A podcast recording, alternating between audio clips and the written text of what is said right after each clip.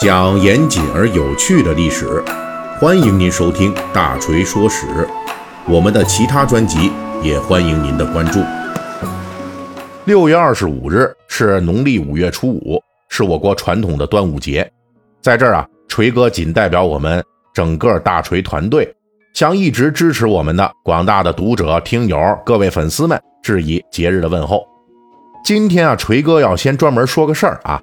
最近喜马拉雅开通了在免费专辑中插播收费节目的功能，锤哥的大锤说史这个专辑啊也有这个功能，但不是说以后咱们每条都收费啊，大概每出个四五期的免费节目，我们就插一条收费的，这个价格也不高啊，块八毛的，手头富裕的呢就当打个赏，图个彩头，哎，有大家这个给力的支持啊，大锤才能一直出好听的历史节目。那么，在本期端午节相关的内容中，我们就准备了两期节目啊。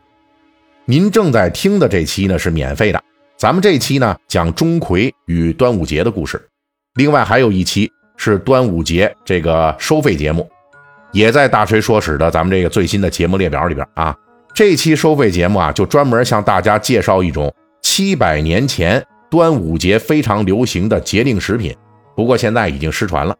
我们就结合学界的一些研究，力求为您来还原这种失传七百年的端午节的吃食。言归正传，鉴于锤哥是习惯蹭热点的这节目风格，以前关于端午节的历史节目啊，咱们也做过好几期了。像什么端午节说一下曾流行八百年却在最近一百年消失的端午节俗，还有讲这屈原是从什么时候成为爱国者的。还有这个经年老谣，端午不能快乐，上坟都能蹦迪的古人表示不服啊！我说这题目您可能觉得有点啊，这讲什么呢？其实是说这古人啊，呃，有一种这个说法，说端午节就不能有娱乐活动。那我们就讲讲这古人在端午节到底有没有娱乐活动，还有解密这粽子的啊，关于说它到底是咸的好还是甜的好，是三角的好还是圆筒的好，我们也讲这个啊，好几期。有兴趣的这个听友们呢，可以往前搜搜去听。那我们本期要说的呀，是钟馗与端午节在历史上发生的故事。钟馗是大家非常熟悉的捉鬼人物啊，也就是那长得胡子拉碴的、身材魁梧的那猛男。哎，关于他的这历史故事出现，大约是一千年前的北宋时代，或者再往前推一些，可能得上溯到唐代的中后期了。著名的宋代的科学家沈括曾经在《梦溪笔谈》中就介绍过钟馗的来历，说这个钟馗原本是唐玄宗时期考武举而不中的人，他老不中啊，后来就职业转型了，哎，我还不考了，就用这一身武艺专门的去抓鬼驱邪，并且替唐玄宗和杨贵妃捉鬼而一战成名。从此，钟馗就成为了我国古代一千年中人们能够信任的捉鬼专家。不过，根据宋代以后的这历代历朝的学者的研究啊，这个钟馗的人物来历很可能啊，这种说法还不是真的啊，是后世给附会上去的。而钟馗的真正起源是什么呢？对此，到目前为止，学界起码有四五种说法。比如，有人就认为。钟馗的原型可不是唐朝的，而是南北朝时期的北魏名臣姚轩。他能够成为钟馗的原型，就是因为这位姚轩他本名叫做姚钟馗，那这馗就是那葵花籽的葵。而且更妙的是什么呢？就是他这本名不是叫姚钟馗吗？这个人他字辟邪啊，还就是那俩字儿，哎，然后他这本名呢？又跟这钟馗的发音是一样的，哎，又字辟邪，所以呢，他就被后人给附会成了神话中的捉鬼专家。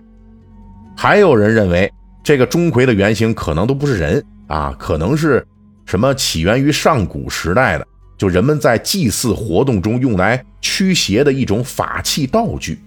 这种上古的法器呢，叫钟馗，就是中指的钟，向日葵的葵。那人们就根据这个发音，后来就演绎出了钟馗。还有一种说法，说这钟馗很可能是起源于上古时代的原始宗教。推测依据就是这钟馗长得极为凶恶丑陋啊。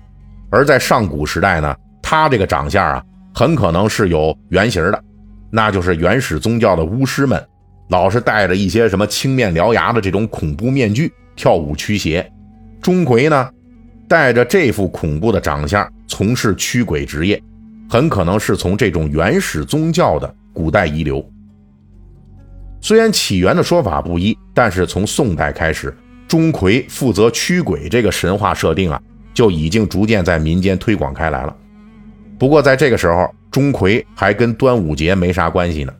他开工捉鬼的时间段啊，是在年终岁尾，也就是辞旧迎新的春节的时候。到了明清时期，准确的说是明朝中后期到清朝初年的这段时间，钟馗就突然转型了。他这捉鬼时间被人从春节就挪到了端午。并且他很快就成为南北各地通行的重要的端午节的主角啊！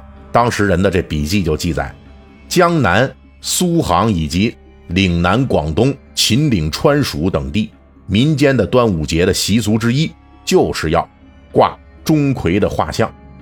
而在清朝成书的《燕京岁时记》中也记载，当时的清朝的这个京师，也就是现在的北京啊，每到端午节。市面上就大量的售卖在黄纸上面画出来的钟馗像，这画像上面还加盖朱印。京城无论是官员还是老百姓都争相购买，大家买了以后啊，就把这钟馗的画像悬挂在家里门上，目的就是驱鬼辟邪。那么为什么要突然出现这么一个转化呢？原本是在春节期间开工的这个钟馗啊，到明清之际突然就。转换工作时间就跑到这端午节去了。现代学者经过研究认为啊，这个钟馗之所以会转职到端午节这边来，有一个很重要的原因，就是古人对端午节的文化认知。端午节所在的这个农历五月，在我国古代被认为是所谓的恶月、毒月啊，恶毒。因为农历五月这个时候啊，季节转换，春天要过去了，夏天来了，在这个季节呢。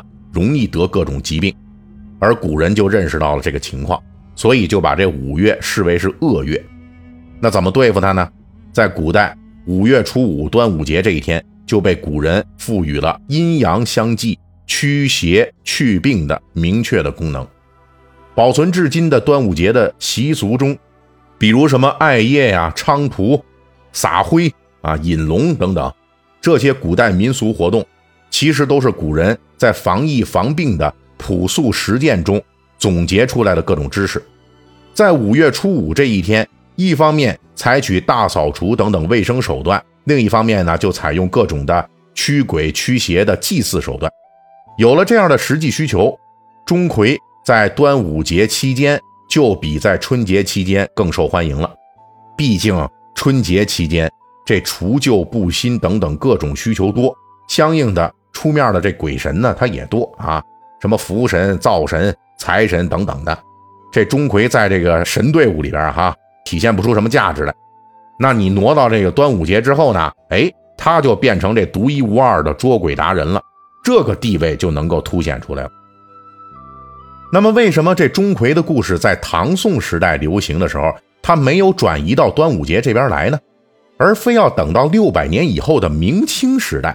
才跑到端午节这边呢，这个学界也有一些观点。有人认为，这可能是跟中国古代的气候变化有关。